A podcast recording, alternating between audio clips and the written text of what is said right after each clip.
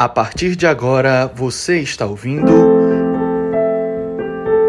A Ideia Inspirada.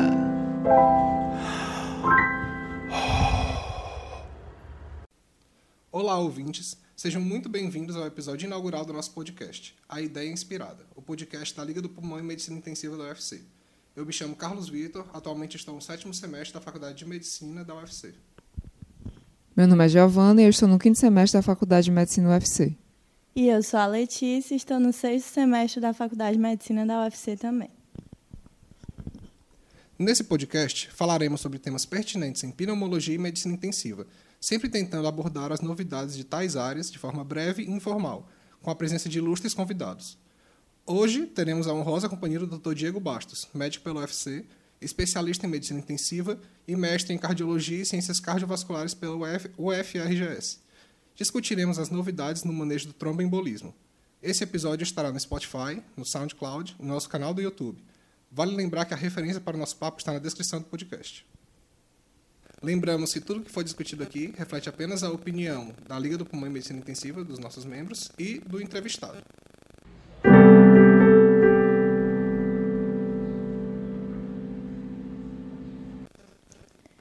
Seja bem-vindo, Dr. Diego. É um prazer conversar com o senhor no nosso primeiro episódio. E ainda acerca de um tema tão relevante quanto o tromboembolismo pulmonar. Bom, saudações a todos. Muito obrigado pelo convite, pessoal. Eu queria dizer que é uma honra estar aqui participando do primeiro podcast da Liga do Pulmão de Medicina Intensiva. E eu espero que isso aqui contribua para que seja um piloto de muito crescimento para os próximos episódios e para a nossa formação como um todo. Doutor Diego, é, nós sabemos que o tromboembolismo pulmonar, juntamente com o tromboembolismo venoso profundo, constitui a terceira maior causa de doença cardiovascular na população geral, afetando até 5% das pessoas. Atualmente, sabe-se que as modalidades de diagnóstico de TVP e TEP por imagem aumentaram de maneira significativa a sensibilidade do diagnóstico na última década. Mas a mortalidade dessas condições continua elevada. Por que o senhor acha que isso ocorre? Bom, é de fato uma pergunta muito interessante. Né? A gente sabe que a doença embólica venosa, o tromboembolismo venoso, é uma doença extremamente prevalente e muito incidente. Para vocês terem ideia, é, alguns catéteres, por exemplo, de subclávia de longa permanência apresentam 30% de, de trombose venosa, que não é vista ao exame físico ou na presença de sinais e sintomas aí relatados pelo paciente. Então, portanto, é um evento subclínico que a priori não tem absolutamente nenhuma repercussão é, no manejo do, do doente que foi investigado.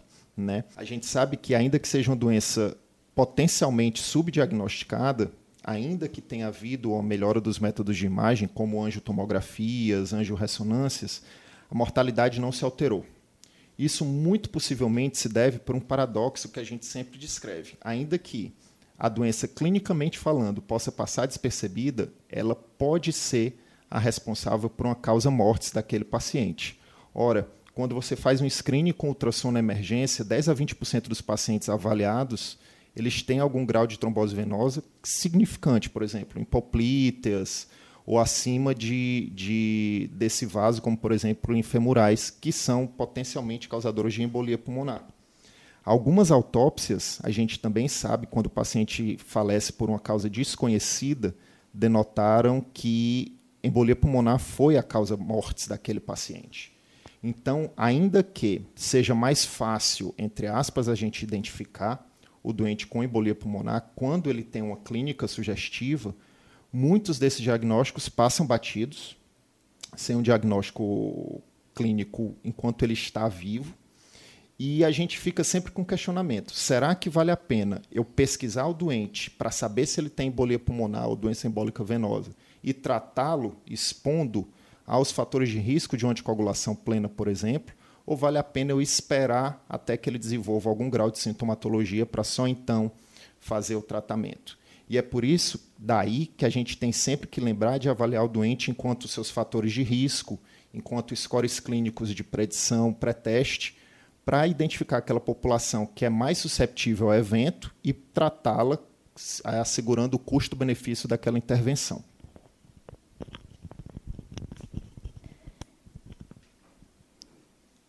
Então, Então, como o senhor mesmo falou, existem diversos fatores de risco conhecidos para a trombose venosa. No entanto, quais são os fatores mais relevantes para a gente predizer o risco dessa condição? Além disso, de que maneira níveis elevados de D-dímero podem ajudar no diagnóstico ou previsão do risco para TEP e TVP? É, excelente pergunta. mas a gente sabe hoje que valores muito elevados de D-dímero eles não necessariamente vão se correlacionar com o diagnóstico de doença embólica, ainda que é, fisiopatologicamente falando, o D-dímero sendo um produto de degradação de fibrina, possa se partir do pressuposto que essa relação vai acontecer. Só que a gente vive numa época, felizmente, de medicina baseada em evidências. Né? Então, os grandes trials eles denotaram que um dedímero positivo ele não se correlaciona com o diagnóstico de doença embólica, mas um dedímero negativo tem um fator preditivo negativo muito importante. Ou seja, quando o paciente tem um dedímero normal e ou baixo, por que não dizer negativo, ele não vai ter doença embólica venosa. Mas um dedímero elevado não necessariamente vai querer dizer, vai indicar que ele tem a patologia. Mas é importante a gente pensar, é, quando o paciente tem valores elevados de dedímero, no diagnóstico diferencial que essa dosagem laboratorial pode prever. Por exemplo, é, doenças autoimunes, algumas colagenoses, elas podem cursar com dedímeros muito elevados síndrome de ativação macrofágica, como a gente pode ver no diagnóstico de coronavírus, por exemplo, nessa época de pandemia que a gente vive, ele também pode se, se relacionar com elevações de dedímero. Então, na verdade, o dedímero ele não necessariamente vai funcionar como um exame diagnóstico de exclusão, na verdade, da doença embólica venosa, mas ele pode se correlacionar com o diagnóstico de algumas patologias bem específicas e te auxiliar no diferencial. Aí a gente lembra de colagenose, de doenças autoimunes, de doença neoplásica e vale lembrar também, repito, a, a doença da pandemia atual, que é a infecção por SARS-CoV-19, né?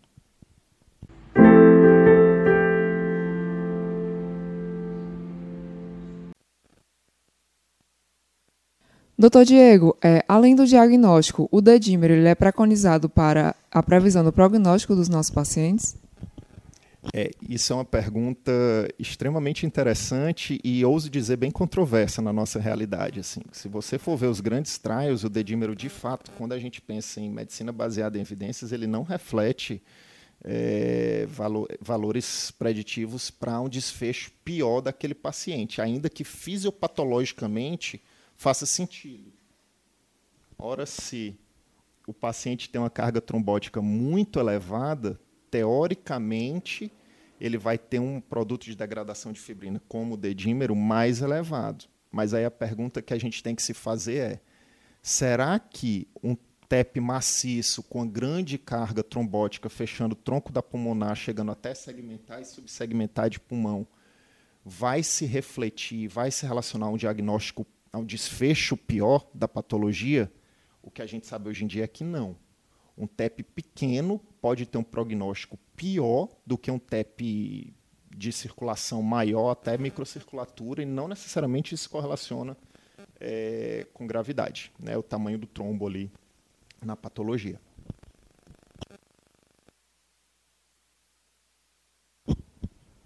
Doutor Diego, é, como o senhor mesmo mencionou, muitos casos passam despercebidos. Então, eu pergunto ao senhor, como costuma ser o quadro clínico de um paciente com tromboembolia pulmonar? Existe algum sinal ou sintoma específico que possa nos dar um alerta para um possível quadro de TEP, ou em geral é um quadro mais inespecífico? Essa pergunta remete a gente a sempre avaliar o paciente no fator preditivo pré-teste. Né? O que é que eu estou querendo dizer com isso? Você identificar aquele doente que potencialmente tem mais fatores de risco, né? aquele, por exemplo, paciente mais obeso, no pós-operatório de cirurgia de grande porte, às vezes ortopédica, ou um paciente que faz algum uso de, de alguma terapia protrombótica, como terapia de estrógeno, ou que teve uma viagem mais prolongada e ficou imóvel muito tempo. Né? Se esse paciente chega para ti na porta do pronto-socorro com uma dispneia, com uma dor torácica inespecífica, que não tem um diagnóstico clínico tão exuberante assim, que ele não tem uma sintomatologia, na verdade, tão exuberante, você tem que lembrar de doença embólica. Né? Ainda que, quando você vai ver a literatura, você pensa mais do que realmente é. Ou seja, às vezes você acha que o doente tem tromboembolismo pulmonar ou tem um TVP, mas quando você vai fazer os testes diagnósticos, ele não tem. E às vezes, quando você pensa que o doente não tem essa doença, ele tem. Então, chega naquele paradoxo que a gente comentou no, no, na pergunta passada, né, na pergunta anterior. Será que vale a pena investigar todo mundo? Será que não vale a pena investigar todo mundo? E aí é quando a gente cai nos scores de, de preditores aí da probabilidade do doente fazer ter doença embólica venosa. Perfeito, doutor Diego. Então, exatamente quanto a esse paradoxo, a gente sabe da importância desses scores de probabilidade clínico, como critério de Wells e de Geneva. Na prática, qual desses costuma ser o mais utilizado? Tem outros scores que o senhor também utiliza na sua prática clínica? É, além disso, como os exames de imagem podem ser úteis para afastar ou corroborar com o diagnóstico da TEP? A minha resposta é nenhum. Quando você vai conversar com os colegas que estão no dia a dia no atendimento de emergência, no atendimento em unidade de terapia intensiva, até mesmo enfermaria, enfim, na rotina mesmo, clínica diária, eles pensam em TEP, elas pensam em TEP porque eles pensam. Ninguém abre um score de Wells e vai calcular, ninguém abre um score de Genebra e vai calcular, e termina que muitas vezes a terapia é baseada no empirismo. E isso é muito ruim, né? A gente, eu gosto de fazer sempre essa analogia da avaliação dos fluidos na, na unidade de terapia intensiva. Foi feito um grande trabalho aí, em 2015, que chamou Fenice, do grupo italiano da Sociedade Europeia de Terapia Intensiva. E eles perguntaram no mundo, foram em torno quase 10 mil investigados, médicos, qual é a variável que você usa para predizer resposta volêmica. Todos eles falaram todos eles não, mas 47% deles falaram nenhuma. E os outros que ainda usavam alguma variável usaram variáveis que não eram bons preditores de resposta volêmica. Fazendo analogia, quando a gente está falando agora de doença simbólica, é, ninguém faz teste de probabilidade pré-teste, ninguém calcula um Genebra, ninguém calcula um ELS. Se trata o doente, se expõe o doente aos efeitos adversos dessa terapia, muitas vezes ele sangra, ele faz evento central, e quando você, retrospectivamente falando, fazia, faz o cálculo do, do score preditor, ele vem com uma probabilidade baixa. Então, você expôs o doente a uma terapia empírica que não trouxe benefício, trouxe um malefício, e baseado na sua opinião, que não necessariamente vai estar errada, mas é sempre importante você tentar objetivar a sua conduta e a, a sua decisão clínica. Né? É, mas acho que é sempre importante a gente saber que esses scores existem, a gente reforçar a importância deles. Né? Hoje é amplamente disponível em aplicativo, em, até na internet, enfim. E além do score de Wells e score de Genebra, é, quando você vai revisar a literatura, você vê que tem um score chamado score de Pádua, que é um score para pacientes clínicos internados, e o score de Caprini, que é um score para pacientes cirúrgicos que estão internados em enfermaria. Vale a pena você fazer esse, esses scores, Diego, quando você tem uma suspeita de um doente que pode ter uma doença embólica? Vale. Porque, como a gente falou na pergunta anterior, a clínica desses pacientes ela pode ser extremamente inespecífica e, às vezes, lembrar outro diagnóstico e não ser. Né? Então, quando você começa a se cercar de scores clínicos de gravidade, de scores clínicos de preditor de diagnóstico, você objetiva a sua conduta, você uniformiza a sua conduta e você consegue ter um melhor desfecho aí para os pacientes. Né? E uma coisa que é muito importante a gente também lembrar é que a gente só pode fazer o que a gente sabe. Né? Então, fora conhecer os scores diagnósticos possíveis, quando a gente suspeita que um doente tem doença embólica, e a gente tem o treinamento para fazer alguns exames complementares ali na porta, já no primeiro atendimento, a gente pode ganhar muito tempo com o paciente, né? Bom, então esse treinamento ele é muito importante, né? Então a gente tem, por exemplo, além do exame físico, do anamnese bem feita e dos exames pré-teste, dos scores pré-teste, a gente já tem que ali na porta ter o arcabouço para avaliar aquele doente e ganhar tempo no tratamento e na terapia. Né?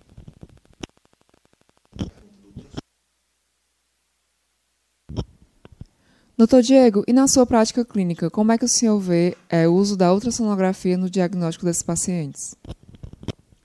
Eu acho que o ultrassom ele é uma ferramenta indispensável onde quer que você vai. Para ser bem sincero para vocês, é, fazendo uma brincadeira aqui, se eu tivesse dinheiro eu comprava um ultrassom para mim, porque muda a conduta. Tá? E aí eu quero citar rapidamente aqui um, um caso clínico recente de um paciente de 32 anos que estava internado na UTI por uma pancreatite grave, que no dia anterior a isso que eu vou descrever para vocês, estava de perna cruzada assistindo televisão pedindo para ir de alta. Um, 24, 12 horas depois disso, ele começou a referir uma discreta dispneia. Duas horas depois disso, ele foi entubado. Tentaram descer ele para tomografia. Ele teve uma parada no transporte e voltaram ele para UTI, a droga vasopressor começou a subir e ele começou a desaturar mais ainda e quando acionaram a gente, que a gente estava no hospital, para fazer um ecofest ali, porque a cardiologia não conseguiu ir a tempo para esse doente, a gente viu um ventrículo direito enorme. Juntando a clínica dele com esse ventrículo direito no ultrassom feito ali para alguém que não tem um treinamento formal de residência, e a gente passou um ultrassom também na perna dele e viu uma TVP, a gente fechou o diagnóstico de embolia pulmonar como causa da clínica desse paciente e decidiu por trombolizar, dado a gravidade, e ele estabilizou é, um pouco aí depois dessa intervenção, mas infelizmente ele foi evoluindo para óbito. Uma coisa de algumas horas pós-trombólise. Ele teve uma nova parada e dessa vez ele não voltou. Então, a lição que esse caso me deixa é que se a pessoa que tivesse visto esse paciente pela primeira vez na manhã dessa segunda-feira, né, algumas horas depois do paciente estar vendo futebol do domingo à tarde, e ela tivesse feito um ultrassom, tivesse vislumbrado essa, essa TVP, talvez a gente tivesse conseguido melhorar e reverter o prognóstico tão ruim que esse doente teve depois. Tá? Então, é, sendo um pouco mais objetivo aqui, o ultrassom é um método não tão caro para o hospital, acessível, reprodutível, porque você consegue gravar as imagens, ainda que ele seja operador dependente, isso pode ser um viés até relativamente importante, mas que com treinamento e com prática você diminui isso. Tá? Então, assim, o ultrassom na porta do hospital e na unidade de terapia intensiva pode ganhar muito tempo no diagnóstico dos doentes e, enfim, melhorar desfechos. Tá? E aí tem vários protocolos que a gente pode fazer, que já são muito bem validados na literatura, né? O protocolo para avaliação da dispneia na emergência, o protocolo Blue, né? Um protocolo que avalia, faz o diagnóstico diferencial do choque, que é um protocolo que chama FOLS, desenvolvido pelo grupo do, do Daniel Lichtenstein, que foi o, um dos grandes idealizadores do ultrassom ali, a beira-leito. E eu acho que é uma ferramenta que tem que ser mais difundida, tem que ser mais divulgada e tem que ser mais treinada, inclusive na graduação, principalmente aqui no nosso meio.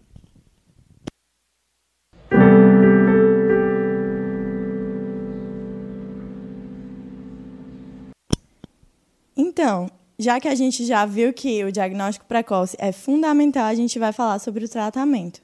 A gente sabe que os estudos recentes mudaram de maneira considerável o manejo da ATEP, por sugerirem a não inferioridade de anticoagulantes orais diretos, como inibidores do fator 10A, se comparados à varfarina. Doutor Diego, isso significa que as drogas são melhores que a varfarina para a prevenção de eventos tromboembólicos? E já que o uso dessa classe de drogas está aumentando, quais são os seus efeitos colaterais e como a gente pode mane manejá-los? Excelente pergunta e bem relacionada à prática diária mesmo, né? Na verdade, essas drogas elas são mais práticas, porque no dia a dia do paciente com embolia pulmonar ou com doença embólica venosa como um todo, tromboembólica venosa, é, a gente tem a, a, o tratamento de escolha é você fazer uma anticoagulação plena, né? Você usa inicialmente, a depender do perfil do paciente, heparinas não fracionadas ou de baixo peso, numa dose de anticoagulação plena e não profilática. Tá? E depois você pode fazer essa conversão aí para comprimidos orais. ainda que existem algumas correntes aí no mundo que já comecem a anticoagulação, mesmo do doente crítico, com a via oral principal. E a gente vem fazendo isso nos últimos tempos e, em geral, funciona bem. Tá? Então, a primeira ressalva que a gente tem que fazer é que essas drogas elas são mais modernas, elas são, portanto, mais práticas, porque elas não precisam de um exame numa faixa como a varfarina. Mas isso, ao mesmo tempo que é um, uma vantagem, é uma enorme desvantagem. Tá? O que é que eu quero dizer com isso? Para utilizar a varfarina no dia a dia, a gente tem que estar tá no nível ali entre, a depender do perfil de paciente, entre 1,5, 2,5, entre 2 e 3, né? E esse paciente ele tem que ter uma dieta extremamente regrada, ele tem que ter uma posologia desse comprimido na hora certa, todo santo dia. E qualquer coisa fora dessa caixinha, digamos assim, vai alterar o nível sérico da droga e vai levar o paciente ou a uma anticoagulação ineficaz, porque vai estar fora de faixa, ou para uma super anticoagulação que pode expor a riscos e sangramentos. Tá? É, fora as enormes interações medicamentosas que, uma, que a varfarina pode trazer, com outras drogas aí, principalmente anticonvulsivantes, alguns antibióticos, enfim. Então, por um lado, o varfarina ele é chato de você utilizar no dia a dia, mas ao mesmo tempo isso te traz uma segurança porque se o paciente tiver uma dificuldade de entendimento de tratamento e ele tomar errado, você vai ter um, um nível sérico ali dosado pelo INR, pelo tempo de ativação de protrombina, pelo TAP, na sua mão e você vai saber onde que ele está. É uma droga barata e é uma droga que tem um exame ali no dia a dia também barato para você fazer o segmento.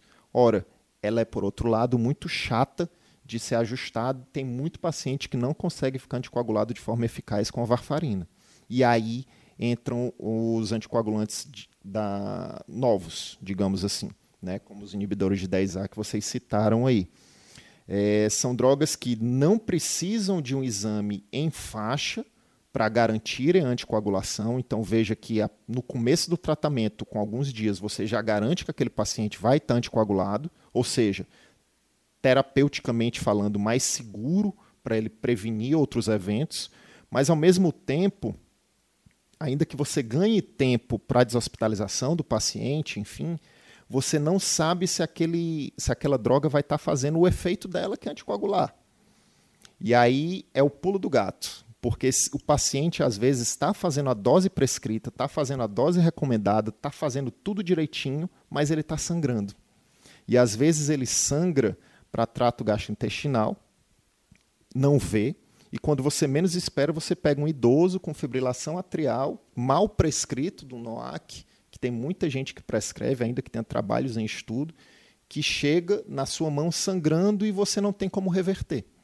Tá? Então, acho que o grande questionamento que a gente tem que se fazer é, primeiro, qual é o perfil de pacientes que eu quero tratar?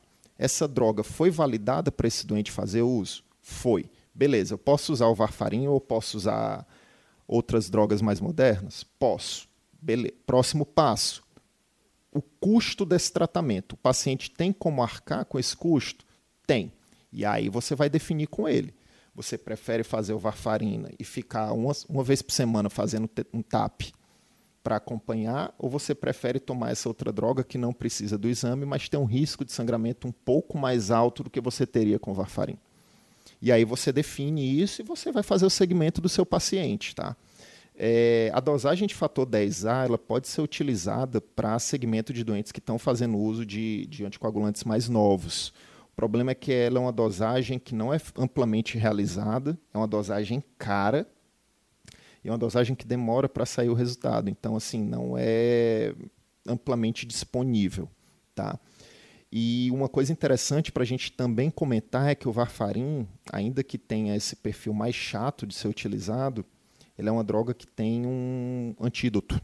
Né? A vitamina K, quando você faz, já que ele é um antagonista por definição de vitamina K, ela reverte o efeito de anticoagulação do varfarin e isso pode trazer mais segurança para o paciente, ainda que possa atrapalhar um pouquinho o, o uso dele, porque algumas alimentações, algumas dietas aí são ricas em vitamina K. E os NOACs, atualmente, só um deles, que é o da Bigatran, ele tem um, um, um antídoto, digamos assim, que é um anticorpo monoclonal chamado Idarusuzimab, que é disponível, mas é extremamente caro. Então, como tudo na medicina e principalmente na terapia intensiva, você tem que botar ali na balança o custo-benefício do que você está indicando para o seu doente. Você tem que saber qual tipo de paciente que você está tratando e você tem que pesar o seu segmento a posteriori, né? Eu acho que com o passar do tempo, com o passar dos anos, à medida que essas drogas vão sendo mais utilizadas e mais estudadas, a tendência natural é que o varfarin ele vá ser substituído aí. Mas ainda hoje há um certo receio de alguns colegas sobre o uso de anticoagulantes mais novos. Doutor Diego, o senhor mencionou diversas complicações é, no tratamento do tromboembolismo pulmonar. Mas a gente sabe que o próprio TEP ele tem as suas complicações, decorrentes da própria etiologia da doença. E aí eu pergunto para o senhor, como, como, os médicos eles podem reconhecer e manejar essas possíveis sequelas, é, como, por exemplo, a hipertensão pulmonar tromboembólica crônica ou a síndrome pós-trombótica? E pode ser feito algo para prevenir que esses eventos ocorram? É, eu acho que como tudo na unidade de terapia intensiva e na emergência, tempo é dinheiro, né? Assim, eu acho que quanto mais precoce é o diagnóstico, daí a importância, mais uma vez a gente bate nessa tecla de avaliar o doente com anamnese legal para identificar fatores de risco, com o exame físico para você conseguir fazer os scores pré-teste e você ter, por exemplo, um ultrassom, um eco ali, a beira-leito e ser treinado nisso para dar esse diagnóstico precoce. É, quanto mais rápido aquele doente é tratado ou anticoagulado, melhor vai ser o prognóstico dele em termos de hipertensão venosa. O que é que eu quero dizer com isso? Se o paciente fica muito tempo com uma veia de membro inferior fechada, ele vai fazer algum grau de insuficiência venosa, ele vai fazer algum grau de, de disfunção varicosa, por exemplo. Né? Se esse paciente fica muito tempo com embolia subdiagnosticada, com a subsegmentar pulmonar fechada, isso é muito comum no paciente oncológico, ele pode vir a desenvolver algum grau de hipertensão pulmonar. Né? É, não porque ele fez uma trombose arterial, tá? mas porque ele fez uma trombose venosa, tromboembolia venosa, e isso repercutiu no leito arterial. É, e a fisiologia disso ela é muito, ouso dizer, complexa, mas é importante que a gente tenha na cabeça um, um ponto-chave. Tempo é dinheiro tá, como tudo na UTI, como tudo na emergência, na verdade, como tudo na medicina, quanto mais precoce é o diagnóstico, melhor o prognóstico desse doente. Então, você identificar aquele doente que está com a veia fechada e começar a anticoagulação para que aquele trombo não aumente, e isso é importante que a gente frise, a anticoagulação plena desses pacientes, ela não está tratando a embolia, ela não está tratando a trombose. Ela está reduzindo a possibilidade daquele trombo, daquele êmbolo aumentar e o paciente ter um, uma evolução desfavorável. Tá? Quem dissolve o trombo é o sistema é, endógeno do doente. Tá? A gente raramente faz trombólise, que é a terapia de dissolução do trombo, do êmbolo, porque é uma terapia que pode ter muito efeito colateral, dos quais o mais temido é sangramento do sistema nervoso central. Tá? Então, resumindo, para evitar que o paciente tenha alguma alteração de qualidade de vida por algum grau de hipertensão venosa que ele possa vir a fazer por causa de um diagnóstico tardio dessa, dessa condição, é que a gente tem que aliar uma anamnese, um exame físico, um exame complementar, o uso de scores pré-teste para dar aquele diagnóstico rápido e começar uma terapia para que aquele trombo ele não piore. E aí é sempre importante a gente lembrar que tempo é dinheiro quando o paciente já chega com esse, com esse diagnóstico possível, mas melhor do que tratar é prevenir. Né? E aí é importante a gente sempre intervir nos fatores de risco, aí, principalmente dos doentes.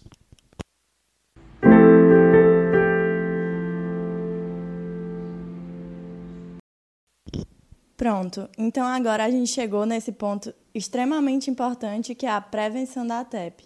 Já no finalzinho desse nosso episódio, doutor Diego, o que o senhor tem a falar sobre isso para a gente?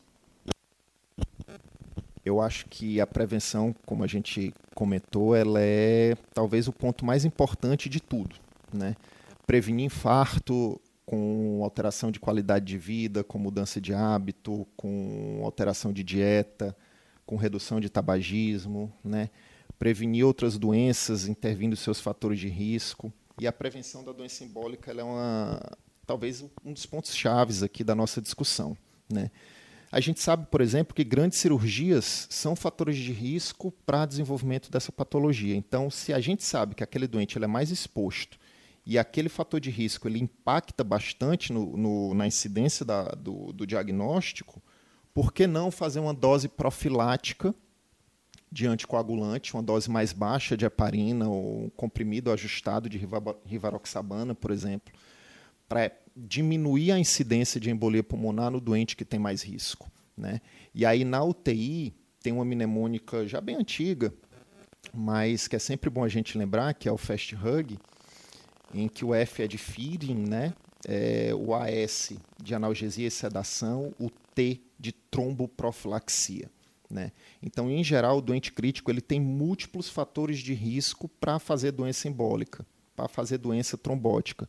E lembra que eu comentei no começo da discussão que muitos desses diagnósticos eles passam batidos até às vezes serem reconhecidos só na autópsia. Né? Então, você fazer uma terapia medicamentosa que diminui a incidência disso, ou seja, todo santo dia você questionar se aquele doente está anticoagulado profilático para diminuir a incidência de doença embólica ou doença trombótica venosa, é muito importante. Tá? Porque, veja, imobilidade é fator de risco, inflamação é fator de risco, pós-operatório de grande cirurgia é fator de risco infecção grave, sepse, choque séptico são fatores de risco. Doenças de hipercoagulabilidade, gestação é fator de risco. Catéteres de longa permanência ou de permanência não tão longa, como catéteres centrais, são fatores de risco. Tudo isso o doente em terapia intensiva está exposto. Tá? Então é uma população que, diferente do, do dia a dia ali do ambulatório, está mais exposta a fazer doença embólica.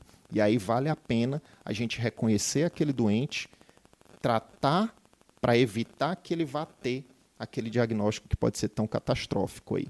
Né? Então, existem inúmeros protocolos de prevenção de doença embólica venosa, muito bem respaldados na literatura, e é muito notório também que o uso de anticoagulação profilática diminui a incidência de TEP e melhora o desfecho, tanto em doente crítico, quanto em doente cirúrgico, quanto em doente de enfermaria.